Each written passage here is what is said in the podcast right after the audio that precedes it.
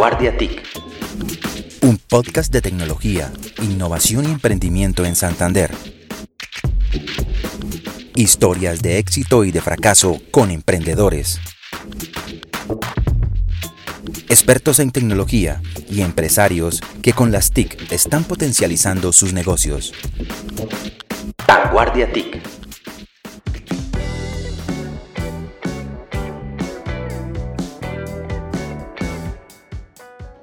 ¿Qué tal amigos? Bienvenidos nuevamente a este episodio, un nuevo episodio de Vanguardia TIC, el podcast de Vanguardia donde hablamos de tecnología, innovación y emprendimiento en Santander. Hoy tenemos un tema interesantísimo que no habíamos abordado en episodios anteriores y creo que es de gran importancia para la región.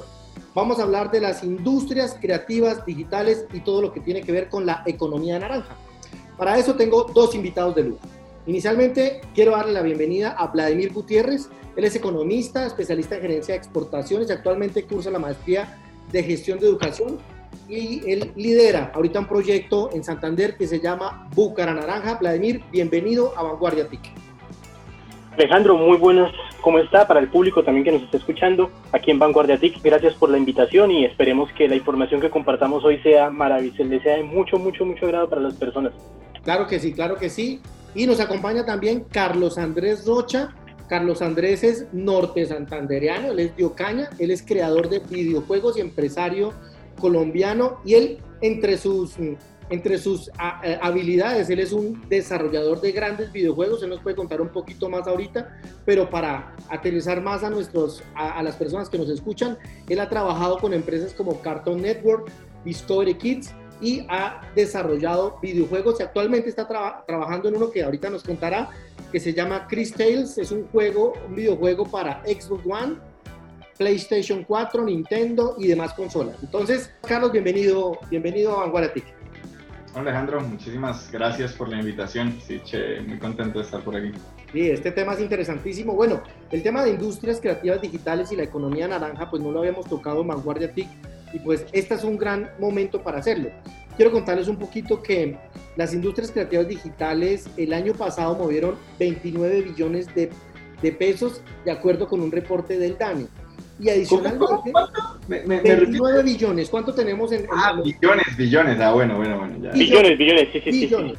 sí. Billones, billones, sí, sí, sí. Yo me asusté, yo me asusté. 29 billones, correcto. donde en el, en el 2018 estaba en 27.1 billones. Ahora, hay una realidad y es que con el tema de la pandemia, la economía naranja cayó un 34%, ahorita en el, en el 2020, de acuerdo con un reporte del DANE. Y adicionalmente, eh, esto fue hasta abril del, de este año, ¿no? En el, el año pasado tenía 599 mil personas que estaban trabajando en la economía naranja.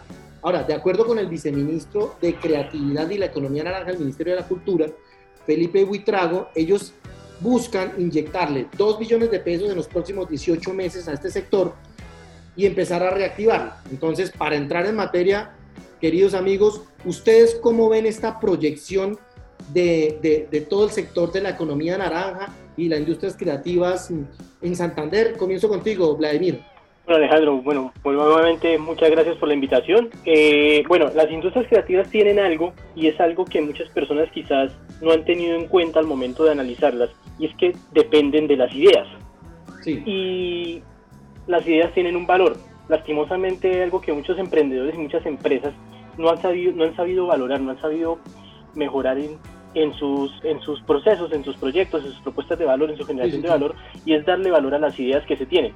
¿Qué estamos, ¿Qué estamos viviendo ahorita en Santander? En Santander tenemos chicos bastante creativos, tenemos gente que está haciendo videojuegos, tenemos gente que está haciendo animación en 3D para empresas por fuera y que nosotros no los conocemos.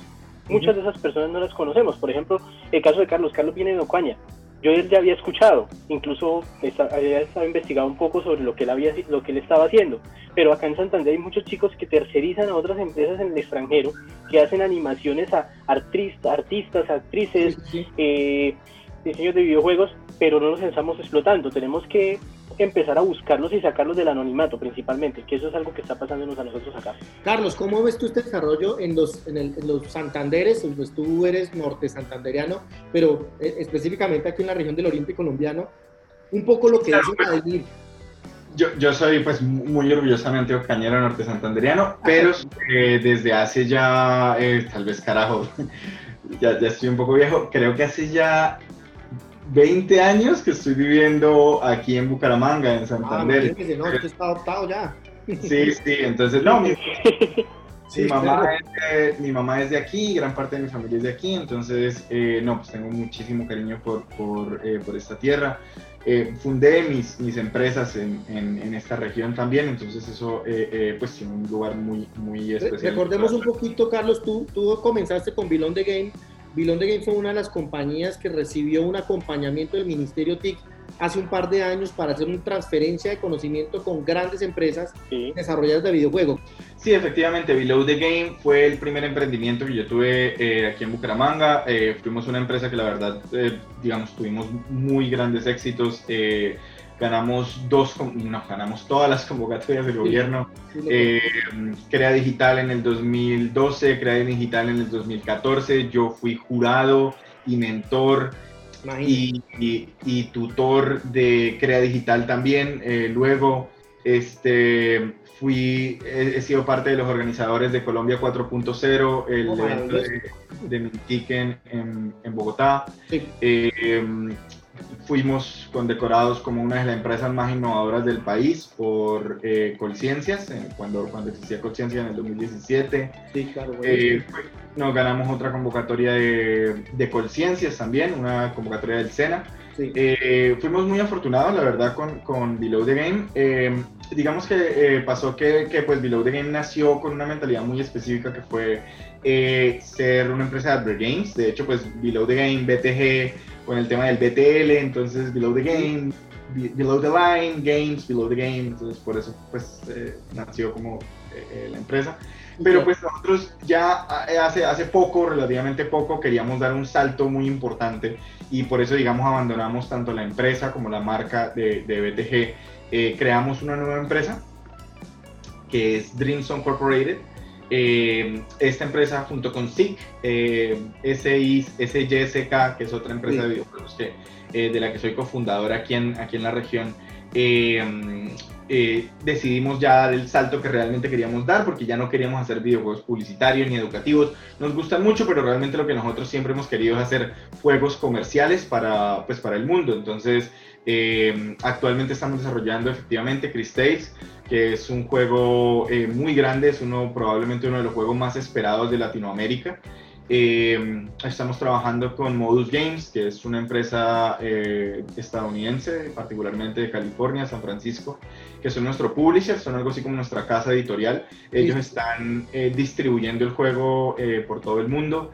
Hemos sido súper afortunados. En junio, una revista que se llama Fantast Fantactics eh, nos, nombró a Chris Tales y a Dreams Incorporated como el juego indie. Digamos, nosotros somos un juego independiente porque costamos menos de 50 millones de dólares, que pues, bueno, los videojuegos son muy costosos.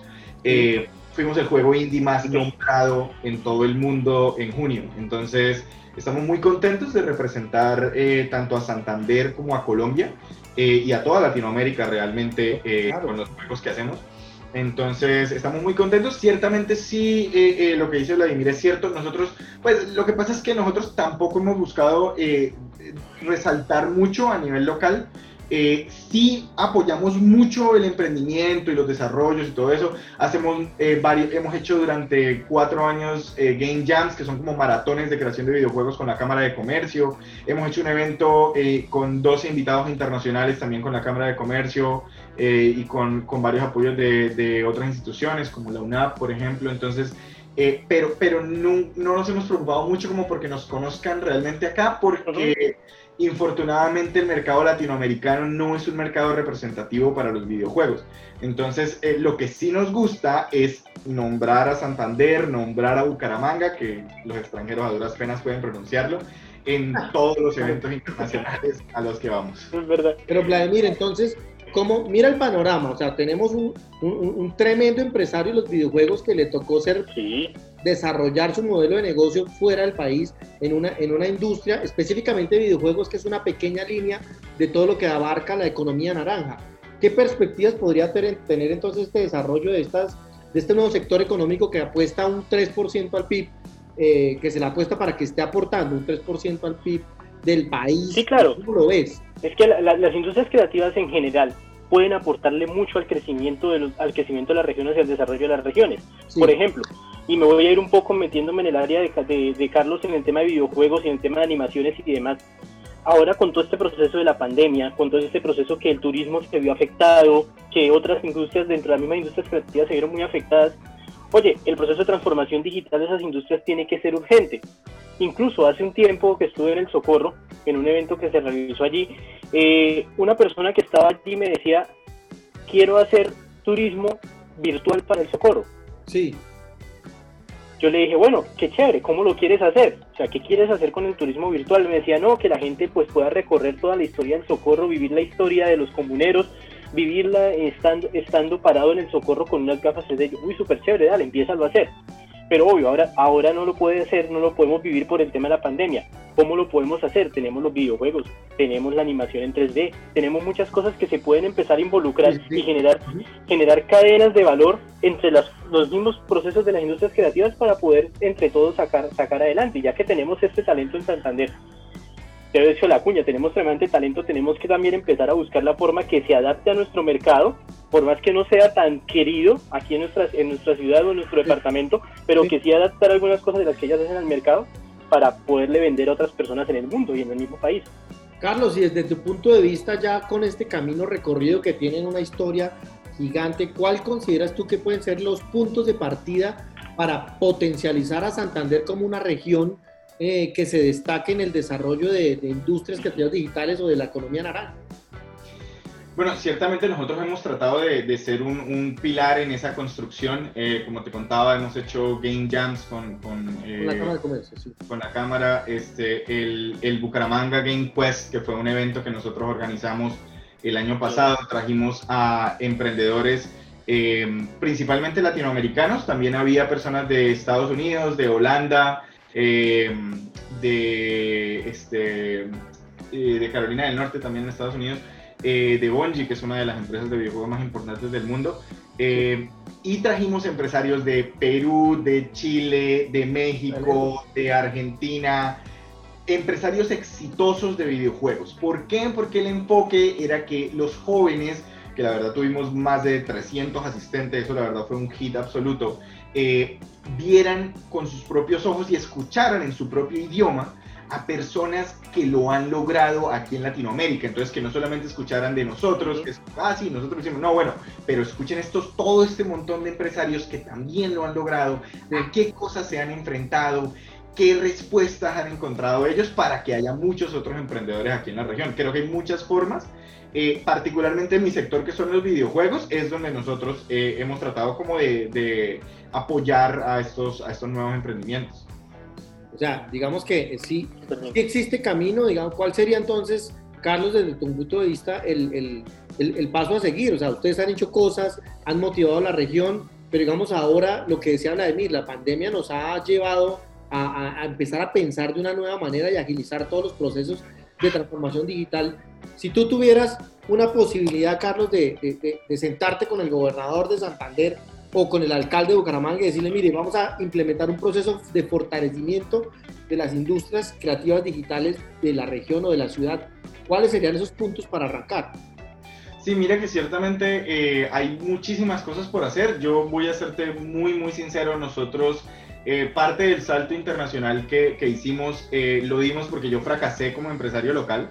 Eh, no fui capaz de, vender a nivel local. Eh, es muy difícil, es muy difícil porque hay muchas concepciones demasiado tradicionalistas, demasiado conservadoras. Eh, digamos, cuando nosotros empezamos y tratábamos de innovar, claro, a todo el mundo le encanta esa palabra, le encanta la palabra innovación, le encanta la palabra... Sí, todo transformación digital y todo eso. Nadie está dispuesto a pagarla. ¿sí? La verdad es que en, en, Santander, te digo, en Colombia en general, pero sobre todo en Santander, eh, si no tiene ladrillo y cemento, eh, no, no vale, ¿sí? No vale la mente de las personas, ¿sí? Entonces, el, el, tema digital, la verdad, es supremamente infravalorado en la región. Eh, estamos muy contentos que particularmente, y voy a decirlo así súper directamente, si suene medio político, pero desde Diego Molano hace como, como no sé, como, como cuatro... Eh, eh, eh más de cuatro años, sí. Diego Molano empezó algo absolutamente maravilloso con el programa de Crea Digital que afortunadamente todos los gobiernos han continuado con. Sí, sí lo conozco, yo, yo tengo eh, muy buenos conceptos del programa de Crea Digital. Fabuloso, es, es buenísimo, es un programa excelente. Sí, funciona todavía, claro. Eh, como te digo, yo, yo he sido beneficiario, luego fui mentor, luego fui jurado, o sea, he hecho como todo el curso con eso. Eh, entonces ha sido fabuloso. E, eso nos ayudó a nosotros, mi empresa prácticamente realmente, Below the Game, la primera, arrancó en, con el CREA Digital de 2012. Eh, con ese dinero nosotros nos catapultamos a ir a San Francisco eh, a mostrar las oportunidades que los juegos, la innovación que teníamos en otras partes, porque realmente acá nunca íbamos a poder vender nuestros productos pues de forma que pudiéramos sostenernos y de forma tenía acá eh, pues por, por, decirte cifras eh, eh, que, que, realmente en este caso lo importante es tener como cifras, ¿sí? Entonces, mira, en, a nivel internacional un juego no se hace por menos de 50 mil dólares. Sí, o sea, simplemente es, es, esa es la realidad. Sí, entonces son cifras que pues acá son absolutamente exorbitantes. O sea, yo no le puedo decir a un empresario, mira, voy a hacer un juego con tu marca, voy a tener esta idea y vale 50 mil dólares. O sea, como que más me demoro en saludar que en... Claro, salir corriendo, en que te saquen corriendo, sí, sí. Vladimir, y desde tu punto de vista, entonces, ¿cuáles serían esos pasos para comenzar a desarrollar estas, estos modelos de negocio en los cuales Carlos dice, pues claramente, por la línea de videojuegos, 50 mil dólares, pues obviamente un empresario va a decir, no, estás loco, pero, pero hay otras líneas en tema de economía naranja que se pueden empezar a desarrollar el tema del software, el tema de todos los productos de contenidos digitales, animación, 3D, realidad aumentada, este tipo de, de pasos. Claro. Yo que les diría, por ejemplo, ahora que tocando la pregunta, ¿cómo podemos nosotros desde las industrias creativas ayudar? Hombre, las industrias creativas tienen un problema y es algo que no se ha fijado mucho a nivel de pronto de gobierno, no sé, yo lo veo mucho en la calle y es que las industrias creativas son muy pequeñas. Es muy difícil encontrar un empresario que tenga más de 5 años de trayectoria en Santander con las industrias creativas. O sea, hay varios, no son muchos. Están en el, sector de teatro, hay varios, en el sector de animación 3D hay varios, en el sector de... Pero usted los cuenta y son muy poquitos, o sea, las alcanza a contar con las dos manos. ¿Qué pasa? La gran mayoría de jóvenes que están empezando entre las industrias creativas son más de actividades manuales, de publicidad, de diseño, de pequeños desarrollos y terminan trabajando como pequeños outsourcing de pronto para las personas como Carlos, que ahí es, donde, ahí es donde tenemos que empezar el proceso de apalancamiento. Oye, tú sabes hacer diseño, ven, trabaja conmigo. Empecemos a crear como esa cadena. Yo, yo lo llamo una cadena de valor, pero escogemos a los pequeños y empecemos a meterlos dentro de los procesos empresariales de alguna, de alguna forma para que entre todos empecemos a generar valor. Los pequeños puede que crezcan, pueden que se creen simplemente como un outsourcing, pero por lo menos estamos generando que el dinero circule dentro de nuestra economía, que es lo que necesitamos en este momento. Claro, eh, Carlos, nosotros hablamos, yo entrevisté a Diego Molano, él tiene una perspectiva súper interesante de lo que se está hablando, por ejemplo, de las ciudades inteligentes, y él la semana antepasada estuvo en un foro de vanguardia y él proponía convertir a Bucaramanga en el hub de tecnología, en el hub del emprendimiento en América Latina. ¿Cómo ves esa, esa, eh, proyección que él tiene y cuál sería esa recomendación para empezarlo a crear desde la región en Santander, Carlos? Claro, entonces, eh, lo, digamos, como para complementar un poco lo que te había, lo que te había contado ahorita, no es que si, Santander no es mercado, eso necesariamente quiere decir que no podemos transformarnos en ese hub. Pienso que de cierto modo es todo lo contrario, que lo que debemos hacer es dejar de tratar de vender de forma local y empezar a tratar de formar desarrollo acá para venderlo afuera. Tengo algunas, eh, algunas personas, incluso socios con los que yo he trabajado, que ya están montando otras empresas de videojuego, eh, que pues, o sea, todavía están en un proceso de crecimiento, pero que ya empezaron otras empresas de videojuego que están creciendo y que están vendiendo afuera, porque ya vieron cómo es el proceso, ya vieron cómo es que se debe hacer el, el lobby, el relacionamiento, el PR. Entonces, lo que yo creo es que esto que nosotros estamos haciendo va a catapultar a muchas otras personas que quieren montar empresas, pero ciertamente lo que pienso es que sí hace falta mucho apoyo y es creer en que ese talento que tenemos a nivel local se puede, eh, se puede exportar, porque es que las exportaciones tienen todas las ventajas del mundo. Ahí está, la de servicios. ahí está. Claro, claro. El servicio es lo más hermoso del mundo. Tú puedes creer que la exportación de servicios no tiene IVA o sea, tú no pagas IVA porque, por el dinero que entra acá. a ver, y, vamos a ser un poco duros con esto, pero el, dólar, que inevitablemente está siendo muy duro con todo el resto del país, eh, con nosotros en los sectores digitales y en la exportación de servicios es absolutamente maravilloso. O sea, cuando tú exportas en dólares, tú tienes de ya tienes como un, un crecimiento como el 25% de lo que había estimado. Entonces, nosotros nos enfocamos en crear creadores, en tener creadores que, y, y, lo que sí hace falta son muchos programas de comercialización. O sea, para que las personas lo que necesitan es saber hacer pitch, lo que la persona necesita es saber vender sus productos, es saber armar un portafolio, es saber generar un producto, un... un eh, eh, una propuesta de valor. Una propuesta de modelo de negocio. Una propuesta de valor, modelo de negocio, correcto. Y, eh, bueno, y, aquí viene otro tema súper importante y es que el inglés es absolutamente fundamental. Eh, o sea, eso ni siquiera es un, digamos, no, es un tema de conversación. Tienen que saber inglés las personas que quieren entrar en este mundo y tienen que hacer los pitch en inglés y tienen que hacer el value proposition en inglés y tienen que hacer todo este proceso para que dejemos de pensar tanto en local, o sea, si de verdad queremos volvernos ese hub, tenemos que dejar de pensar tanto a nivel local, tenemos que empezar a, pensar a nivel global. ¿Sí? ¿Qué puedo hacer yo que no necesariamente compita con producciones internacionales de millones de dólares. No, lo que nosotros hicimos, por ejemplo, es generar algo que solo nosotros podemos hacer. En Cristage, para ponerte un ejemplo muy pequeño, nosotros estamos haciendo algo que se llama fantasía endémica. La fantasía endémica es como coger el realismo mágico y voltearlo de cabeza. Entonces el realismo mágico coge todos los elementos fantásticos como mágicos y los vuelve cotidianos. Nosotros hicimos lo inverso, cogemos todos estos elementos cotidianos y los metimos en un mundo fantástico. Entonces nosotros tenemos un mundo donde Santander es un pueblo en, el videojuego que estamos creando, donde la ciudad murallada es parte de otro pueblo eh, digital que estamos creando. Entonces es, y todo eso es absolutamente maravilloso para las personas que viven fuera del país y es mostrar otra cara de Colombia y es algo que solo nosotros podemos hacer. Entonces, buscar eso que nos diferencia, que ciertamente es una propuesta de valor muy interesante en el extranjero. Vladimir, vienen dos puntos acá. Uno es, ¿cómo le decimos a los santanderianos esa visión que está proponiendo Carlos también para salir y empezar a, fortalecerse con esa, con, esa nueva modelo, ese nuevo modelo de pensamiento? Y dos, eh, que también le extiendo la pregunta a Carlos, es la, cómo se aprovechan más estas herramientas y estas ayudas que está implementando el gobierno nacional con todo el tema del apoyo a la economía naranja. Bueno, vamos primero con el tema que con el tema de los apoyos.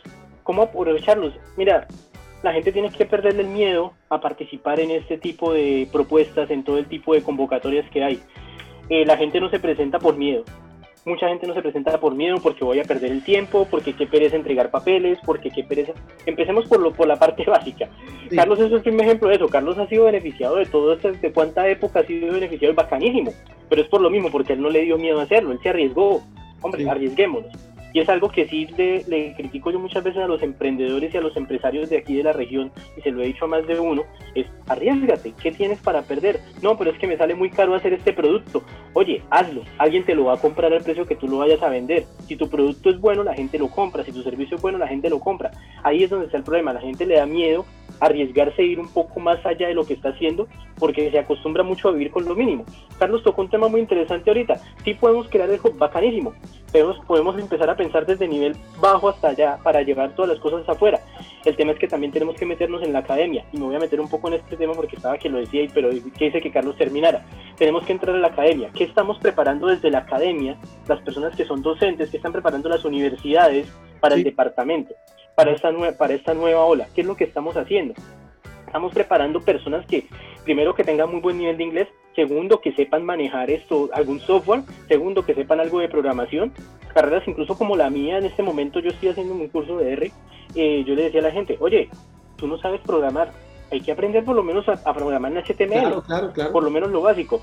Es algo a lo que tenemos que apostarle, que todas las profesiones por lo menos tengan nociones básicas de todo porque hacia allá vamos y así estamos haciendo. ¿Qué, qué tipo de profesionales tenemos en las aulas? Y me recuerdas, por Alejandro, qué pena la el primer punto que me tocaste hace un momento para, para hablar de... ¿Qué le tenemos que decir a los santanderianos para empezar a, a pensar de esa manera y llegar allá y convertir a, a Santander o Bucaramanga en el hub del desarrollo de emprendimiento? Hombre, nosotros, nosotros aquí tenemos, tenemos, primero que todo tenemos el talento y lo segundo que tenemos que hacer es creérnosla. Y tercero, y lo más importante es que saber que lo que nosotros tenemos acá en Santander, lo que tenemos en Bucaramanga, no lo tienen afuera tenemos que mostrárselo a la gente. Oye, bacanísimo lo que está haciendo Carlos de que en los videojuegos está incluyendo, está incluyendo zonas del, del país, regiones del país, bacanísimo. Pero, por ejemplo, ¿qué tal contarle la historia del país, la historia de Colombia, de las distintas regiones? Porque Colombia es un país de regiones, Santander es un país de regiones, un departamento de regiones también, perdón contársela al mundo. Contemos la historia de nosotros, contemos la historia de nuestros guanes, de nuestros yariguíes, contemos la historia de, nuestra, de, nuestro, de, nuestras páginas web, los blogs que tenemos, la información que podemos llegarle al mundo para decirle, mira, Santander tiene esto para ofrecerte, tiene esto para venderte, desde todos los sectores, desde el sector gastronómico, desde el sector de videojuegos, desde el sector de diseño, desde el sector turismo ofrezcámosles a las personas algo diferente, porque sí, muy chévere entrar y mirar en Colombia Travel, ay, tan chévere, qué bonito este pueblo, no, oye, pero ¿qué hay para hacer en ese pueblo? ¿Cómo lo recorro? ¿Qué historia cuentan alrededor? Allí nació la logia masónica, que allí vivió un alemán que llegó y vivió y se recorrió todo Santander y dejó familia regada por todos los pueblos. Oye, esa historia a la gente les gusta y cuando uno habla con los extranjeros les cuenta y dice, oiga, tan interesante, yo no sabía que ustedes habían tenido, que ustedes tenían esto, tantas personas de, de, ascendencia alemana viviendo en su, en su departamento. Yo, ah, bueno, eso tenemos que empezarlo a contar, tenemos que perderle miedo a, a contar nuestra historia y a, y a, querer nuestra historia, que es lo más importante. Bueno, hay algo, hay algo muy importante acá cuando, cuando se habla de, de toda esta industria creativa digital, la economía naranja, estamos hablando de algo donde los, la economía ha, caído un 34.7% eh, eh, con la pandemia algo fundamental que tenemos que hablar es el tema de la rentabilidad. Entonces, eso que estás diciendo, Vladimir, es muy importante, pero Carlos, ¿cómo, cómo hacemos rentable este sector? Tú ya tienes un camino y es, y es fundamental hablar de que tu línea fue buscar apoyo en el exterior o, buscar crecer en el exterior, pero ¿cómo se puede hablar de rentabilidad en, en las industrias creativas digitales, hablando un poquito, aterrizándolo a la región, Carlos? Sí, eh, tocaste un tema neurálgico, Alejandro, la verdad. Eh, yo estuve en, en, uno de los foros de sabios aquí en Santander, se hizo, en, el que yo estuve, se hizo en la UNAM, con muchos empresarios de, de economía naranja. Y la verdad estuvo bastante complicado, porque las estadísticas, como tú bien las pones, eran muy preocupantes. Muchas de las estadísticas nos decían que, que eh, la, la facturación de muchas de las empresas de economía naranja al año no eran de más de 300 millones de pesos. No existen, o sea, no, no existen. Entonces es, es, como, es muy preocupante que, que, ciertamente que el sector de la economía naranja y, y, sí me preocupa mucho eso. Claro, cuando nosotros solamente hablamos de manualidades, cuando nosotros solamente hablamos de, de, de estos, de artesanías, de, de, este tipo de elementos que son táctiles, o sea, eso es absolutamente fundamental y es parte de lo que somos, pero no es lo único que somos. Entonces, a mí me gusta mucho lo que plantea Vladimir, de, de tocar el tema de la academia, pero nosotros tenemos que dejar de pensar en la academia tradicional. Mira, te soy muy sincero, nosotros particularmente, a nosotros no nos importa si la persona se graduó de la universidad, si tiene una carrera, si tiene nada de eso. Eh, varios de los directivos de mi empresa, que son personas increíblemente talentosas, no a nivel colombiano, sino a nivel mundial, eh, eh, algunas de esas personas no terminaron la universidad, otras no han terminado el colegio, o sea, pero se han entrenado en ciertas particularidades. Han creado habilidades han creado habilidades empíricamente y a través de la experiencia trabajando con empresas en el extranjero que los han vuelto supremamente competentes. Entonces, esto los hace muy valiosos para nosotros. Cuando nosotros hacemos convocatoria, nosotros buscamos que nos muestren qué han hecho. Entonces, eh, eh, hay muchas opciones hoy en día como Arcade, hoy en día como eh, Udemy, como muchas otras posibilidades que no son tan tradicionales, de, no, yo tengo que durar cinco años en esta carrera, yo tengo que hacer todo esto. Eh, eh, soy un, eh, quiero mucho mi universidad, quiero mucho la Universidad Autónoma de Bucaramanga, fue donde yo me gradué, pero no es la única alternativa, hay que buscar muchas otras alternativas para que los jóvenes vean que, que hay posibilidades y que no necesariamente es el, el clásico camino, ¿sí? Busquemos otras alternativas, tratemos de vender de otras formas, tratemos de mostrarnos de otras formas, inclusive si vamos a hablar de nuestra región, chévere, pero no, que nosotros también tenemos que aprender es aprender de cómo lo han romantizado en otros lugares. Por ejemplo, eh, hace en 1950 nadie sabía que era el sushi. En 1950 nadie sabía que era un samurái. Entonces, por, a ver, yo, yo sí pienso que nosotros no podemos simplemente como que hablar en el extranjero sobre, sobre la cultura guane, sí, porque simplemente a nadie le va a interesar.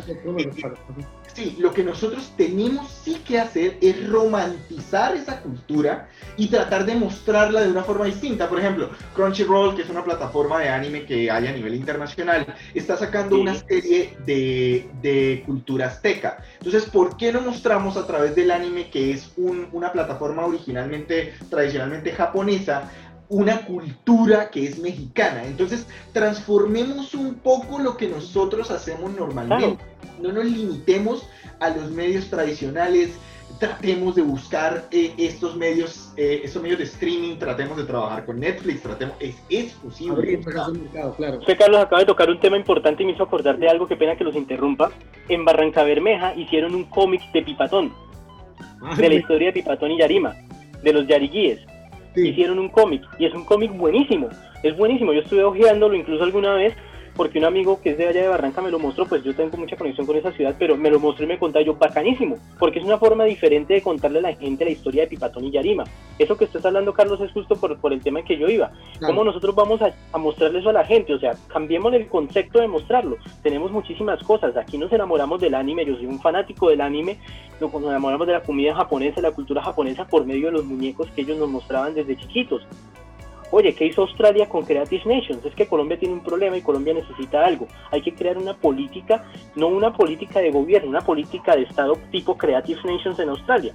¿Qué hizo Creative Nations en Australia? En 1992-94 la crearon por medio de Paul Keating, que fue el presidente de esa época en Australia, el primer ministro, y crearon esa política para demostrarle al mundo que Australia tenía algo diferente que ofrecerle y se enfocó en todo lo que son las industrias creativas se enfocó en los aborígenes, se enfocó en el turismo, se enfocó en las artesanías, se enfocó en la música, se enfocó en muchas cosas, tan así que nosotros empezamos a conocer al famoso demonio de Tasmania por los Looney Tunes, empezamos, a, empezamos a conocer al señor cazador de cocodrilos por Animal Planet, ¿por qué? Porque el gobierno lo que hizo fue crear una política de Estado que durante eh, en ese momento todavía esa política existe, Creative Nations, y todos los gobiernos la manejan, sean gobiernos de la línea política que sea. ¿Por qué? Porque se, se usa para fomentar la cultura australiana ante el mundo.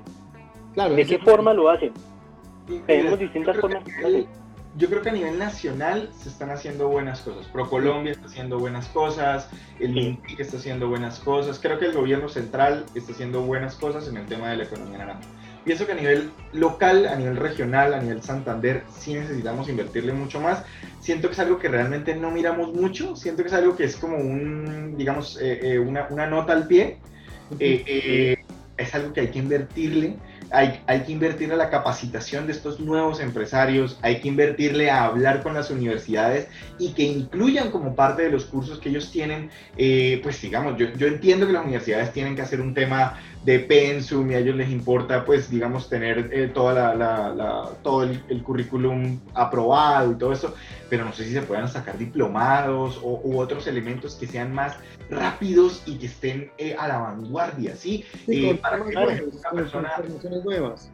Sí, claro, o sea, para que, para que los jóvenes hagan mods de juegos, hagan mods de software, para que hagan nuevas apps, para que estén entrando en toda esta revolución.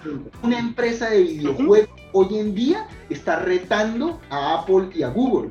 Eh, Epic, Epic Games, ayer. Epic Games. Ayer está retando a Apple y a Google y está generando un, escándalo mundial y Epic tiene toda la capacidad del mundo. Epic tiene inversión de Tencent, que es una de las empresas más grandes de China.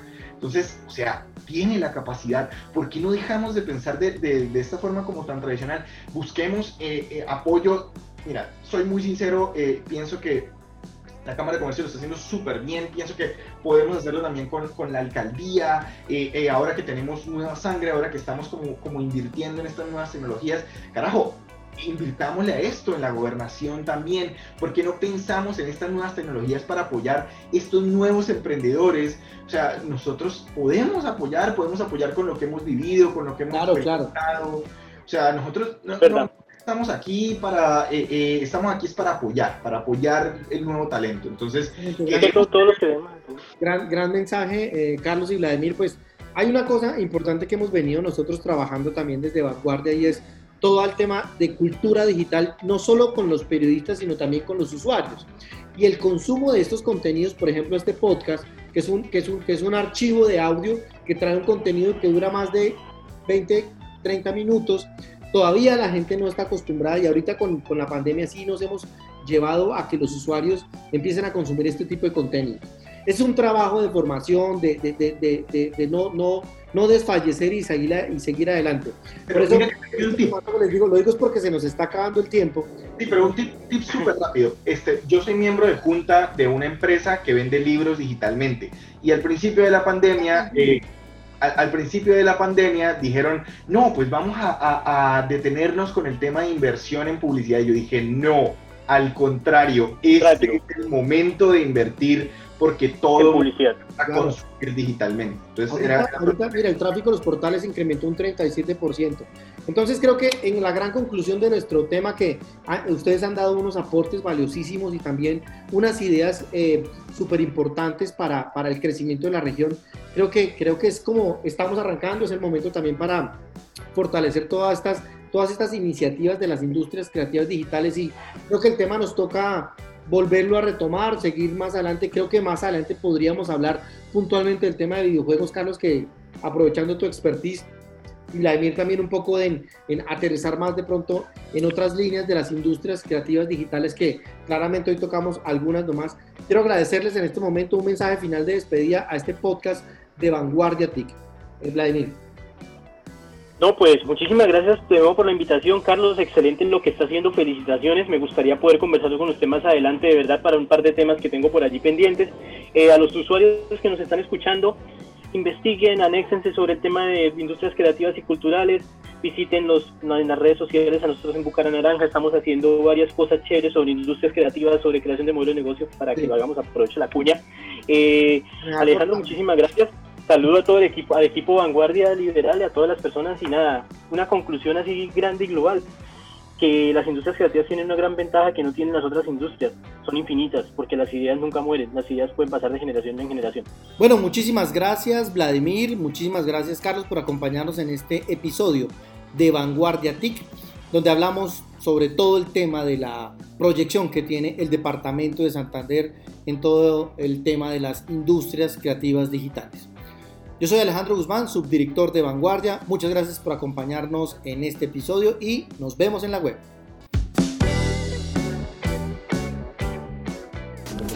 Vanguardia TIC. Un podcast de tecnología, innovación y emprendimiento en Santander. Historias de éxito y de fracaso con emprendedores.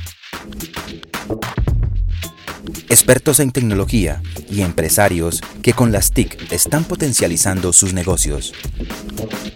Vanguardia TIC